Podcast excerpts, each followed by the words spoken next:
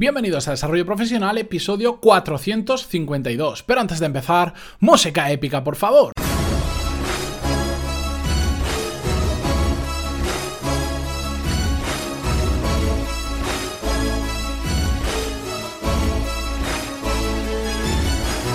Muy buenos días a todos y bienvenidos un miércoles más a Desarrollo Profesional, el podcast donde hablamos sobre todas las técnicas, habilidades, estrategias y trucos necesarios para mejorar cada día en nuestro trabajo. ¿Cuántas veces habéis escuchado eso de hay que aprender a hacer buenas preguntas o hacer buenas preguntas trae buenas respuestas? Pues seguro que lo habéis escuchado o leído un montón de veces y no les falta razón, porque hacer buenas preguntas es esencial para, por un lado, activar el pensamiento crítico y por otro lado ayudarnos a solucionar problemas. Y esto ha ganado especial relevancia con el flujo de información que manejamos hoy en día. Ya sabéis que dicen eh, que por ahí que en un día somos capaces o en varios días de, recibir la misma información que, que nuestros antepasados muy lejanos del Paleolítico recibían en toda su vida. Y es que es así, estamos bombardeados de información, lo recibimos hasta, hasta de nuestros relojes, que ya nos dicen más que, que muchos ordenadores hace apenas 10 años, y eh, es importante eh, el tema de las preguntas para saber discernir entre lo que es importante y lo que no lo es. Es decir, entre lo que nos puede ayudar y lo que nos puede distraer o lo que nos puede despistar o hacer perder el foco. Porque en el relacionado con el tema de las preguntas, que es el tema que hoy quiero traeros, cómo hacer mejores preguntas, nunca nos han enseñado a hacer realmente buenas preguntas, como pasa con tantas cosas que sabemos que son necesarias, pero que habitualmente no se enseñan en el colegio, ni en el instituto, ni en la universidad, ni en ningún sitio. Y hacer buenas preguntas al final es un arte que requiere mucho aprendizaje y sobre todo mucha práctica. A mí sobre este tema hubo un libro que me gustó mucho, no el libro no trata solo sobre este tema, de hecho es un libro que eh, es sobre creación de empresas y es el libro de uno de los cofundadores de PayPal, porque no sé si sabéis que Elon Musk no fundó PayPal, lo cofundó con otras personas y uno de estos cofundadores es Peter Thiel, que tiene un libro que se llama From Zero to One o en castellano de cero a uno. Es un libro, como os decía, de creación de empresas súper interesante, un poco denso de leer si no os gusta todo este rollo de las empresas y las startups, no os lo recomiendo porque igual os resulta demasiado denso. Pero eh, me gusta porque empieza el libro hablando sobre la importancia que le da a esta persona no a preguntar por preguntar, sino a hacer realmente buenas preguntas, porque las respuestas más interesantes solo se consiguen cuando las preguntas son realmente buenas. Y ese, ese libro pues despertó en mí cierta curiosidad por este tema y está investigando bastante y desde entonces pues yo también trato de hacer mejores preguntas.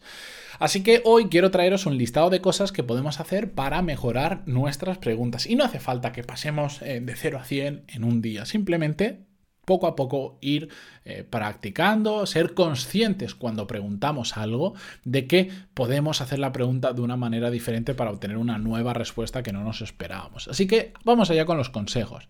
El primero de todos es que evitemos las preguntas genéricas. ¿Por qué? porque básicamente solo nos van a llevar a respuestas genéricas. Y os pongo un pequeño ejemplo. La típica pregunta que hacemos a todo el mundo, ¿qué tal te ha ido hoy? ¿De acuerdo? Pues esta es la pregunta genérica, bueno, que puede estar bien, nos interesa qué tal ha ido, pero vamos a recibir la respuesta genérica bien, mal o una pequeña historia en todo eso. En cambio, si esa misma pregunta la transformamos por un ¿qué has hecho hoy?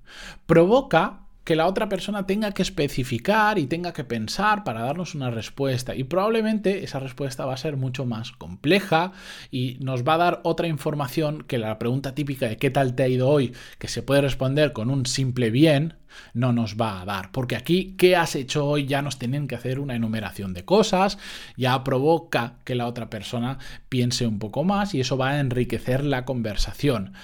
Eh, también eh, es cierto que las preguntas genéricas se perciben muchas veces como algo automatizado que preguntamos aunque no nos interesa la respuesta realmente. ¿Cuántas veces os habéis dado cuenta que te preguntan ¿qué tal? más como una forma de hablar que como realmente eh, porque quieran saber nuestras respuestas. En cambio, lo específico suele demostrar mucho más interés. Por eso cambia tanto el decir qué tal te ha ido hoy, a decir qué has hecho hoy en concreto. ¿Qué has hecho hoy? ¿De acuerdo? Bien, ese es el primer punto. El segundo que quería destacar, bueno, y como siempre os digo, destaco algunos, pero hay muchísimo más que podemos hacer con esto. Simplemente creo que los más importantes o aquellos que podemos llevar más fácilmente a la práctica. A mí esa teoría por teoría sin que se pueda llevar a la práctica ya sabéis que no me gusta. Otro punto que podemos hacer es que las preguntas ayuden a la otra persona a expresarse. Es decir, que sean respuestas que nos tengan que dar, que vayan más allá de un sí o un no y que sean, eh, que te provoquen eh, conocer las razones que generan ese sí o ese no que te darían con otra pregunta. Yo pongo un ejemplo. Imaginar que, se, da la situación, bueno, que esto, de hecho, esta, esta situación se me dio a mí en la realidad y, me gustó mucho cuando sucedió porque lo hicieron muy muy bien conmigo. Eh, imaginar que alguien se va a despedir a alguien del departamento y quieren preguntar por ese tema. Lo habitual es que venga el jefe y contigo te diga, bueno, pues estoy pensando en despedir a esta persona o que esta persona tiene que salir de la empresa. ¿Estás de acuerdo? ¿Vale? Si tenemos cierta responsabilidad, esto es, algo que se da habitualmente, que te pidan opinión. Bueno, en las buenas empresas, en otras no. Bueno, pero esta misma situación se le puede dar un poquito la vuelta y aunque realmente estemos preguntando lo mismo, podemos sacar mucha información, porque le podemos decir, hay una persona de este departamento que debe salir. ¿Quién crees tú que debe ser? Con este cambio de pregunta, no le estamos diciendo esta persona sí o no. Le estamos diciendo, alguien va a salir, alguien tiene que salir por el motivo que sea. ¿Quién crees tú que debería ser la persona adecuada para ello? ¿Qué pasa? Esta pregunta nos hace reflexionar, eh, hace reflexionar a la persona que tiene que responder muchísimo más que la primera pregunta habitual, que es un eh, ¿está de acuerdo? Sí o no. Además, eh, hace aflorar nueva información que posiblemente no conocíamos. Porque en el momento en que le estamos pidiendo opinión de quién crees que tendría que salir, nos va a decir quién y también nos va a decir por qué. Y ahí ya os digo que eso es como, como destapar, como abrir un armario que empiezan a salir cosas de ahí, pues exactamente igual. Y por otro lado, ese tipo de preguntas empodera a la otra persona. ¿Por qué? Porque la involucra más en la toma de decisiones. No le estás diciendo, voy a despedir a esta persona, ¿te parece bien o te parece mal? Me parece bien o me parece mal, pero no toma decisión. En cambio, cuando le decimos, ¿quién crees tú que debería ser? Y nos comenta, mm, le estamos empoderando, le estamos diciendo, me interesa mucho cuál es tu opinión y no quiero decirte yo quién se tiene que ir, quiero que me lo digas tú, ¿de acuerdo? Eso es empoderar a una persona. Bien, como tercer punto a destacar es que las preguntas tienen que provocar reflexión, que está muy enlazado con el tema que hablábamos antes. Si provocamos la reflexión en la otra persona, ampliamos el espectro de pensamiento y recibimos mm, un punto de vista que igual no nos habíamos imaginado. Que aquí hay que tener en cuenta también que hay ocasiones en las que no necesitamos eh, que las preguntas sean abiertas y que solo necesitamos preguntas muy cerradas. Por ejemplo, imaginar que vuestro jefe os dice el sábado me ayudarías, eh, el sábado necesito que vengas a ayudarme, que vengas a la oficina. Eh, no es vital, pero si puedes venir mejor. ¿Podrías venir? Bueno, pues no es una respuesta que necesite ser compleja, ni siquiera necesitamos entender el por qué puede o no puede. Pues sí, puedo, no, puedo, ya está. ¿De acuerdo? Es muy simple, no requiere una reflexión esa pregunta. O sea, no tenemos que ir siempre a hacer preguntas súper reflexivas. Hay cosas muy concretas que se tienen que resolver con un sí o un no y me da igual cuál sea la razón. Y ya está, ¿de acuerdo? Hay que tenerlo en cuenta. Pero en general tenemos que intentar provocar esa reflexión con nuestra pregunta en la otra persona.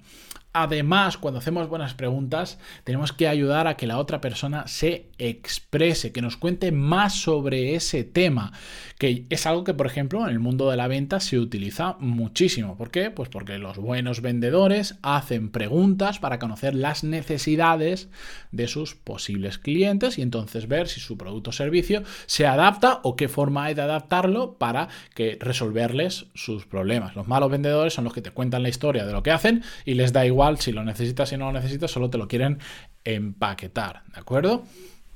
En resumen, eh, con las preguntas siempre tenemos que intentar ir un poquito más allá, ¿no? Recibir una respuesta de un sí o un no, que en, ocasiones está bien, pero en general ir a buscar, ir no solo quedarnos con la superficie, sino ir al fondo de los temas. Yo hace unos días estaba reunido con un amigo y me preguntó mi opinión sobre una empresa.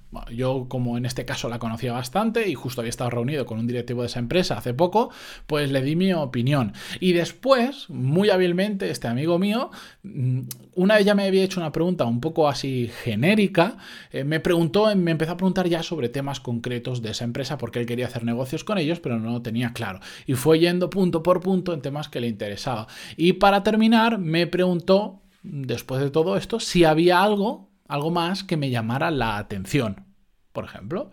Entonces, ¿con eso qué hizo? Pues primero me hizo una pregunta genérica, después fue punto por punto específico qué pensaba yo sobre cada uno de los temas y después me dijo, ¿hay algo más que, tenga que saber, que me llame la atención, que quieras compartir conmigo? Todo ese esa conversación sucedió en un entorno de apenas igual 10 minutos pero que para él fue de absoluta eh, relevancia para tomar una decisión, porque consiguió rascar más que si hubiera dicho, oye, ¿qué te parece esa empresa? ¿Hago negocios con ellos, sí o no? ¿De acuerdo? Recibió muchísima más información simplemente por hacer las preguntas adecuadas de la manera adecuada y en el orden adecuado. Que esto es todo mucho más fácil de lo que parece. Simplemente pues tenemos que provocar que la otra persona reflexione y se abra a nosotros. Por ejemplo, yo las sesiones que hago de consultoría, eh, como vamos profundizando poco a poco y vamos encontrando los motivos principales, la gente se sorprende mucho porque eh, al principio... Eh, dices, uy, no sé cómo podrá ayudarme, pero poco a poco, con las preguntas adecuadas, va aflorando información que igual estaba en tu cabeza, pero nunca la habías expresado o nunca la habías ordenado de tal forma que de repente al final de la sesión dices, ostra, ¿cómo puede ser? Todo esto realmente yo ya lo sabía, pero simplemente con las preguntas que me han hecho he conseguido llegar a, una conclusión, y hablando conmigo, a una conclusión muy clara, simplemente por la forma en la que yo provoco las preguntas para que esa información que está ahí, que a veces ni siquiera sabemos que está ahí, aflore y poder tener la máxima información posible y con todo eso, pues ver cuál es la solución al problema que se esté dando en ese caso. Y la realidad es que la gente se sorprende muchísimo cómo, eh, la diferencia que hay entre el inicio de la sesión y el final de la sesión, cómo se puede llegar a sacar tanta información y se puede llegar a una conclusión tan rápido simplemente haciendo las preguntas concretas. En conclusión a todo esto, estamos en un mundo en que la información es la revolución, estamos en la revolución de la información, no en la revolución industrial, y la calidad de la información que obtengamos es vital. Por lo tanto, hacer buenas preguntas es clave, tanto a nivel personal como sobre todo a nivel profesional. Dicho esto, cerramos el tema por hoy. Si os ha interesado, ya sabéis que siempre me podéis enviar feedback, sobornos o lo que queráis en pantaloni.es barra contactar. Y yo vuelvo mañana, como siempre, con un nuevo episodio. Muchísimas gracias por estar ahí, por vuestras valoraciones de 5 estrellas en iTunes y vuestros me gusta y comentarios en iVoox. Hasta mañana.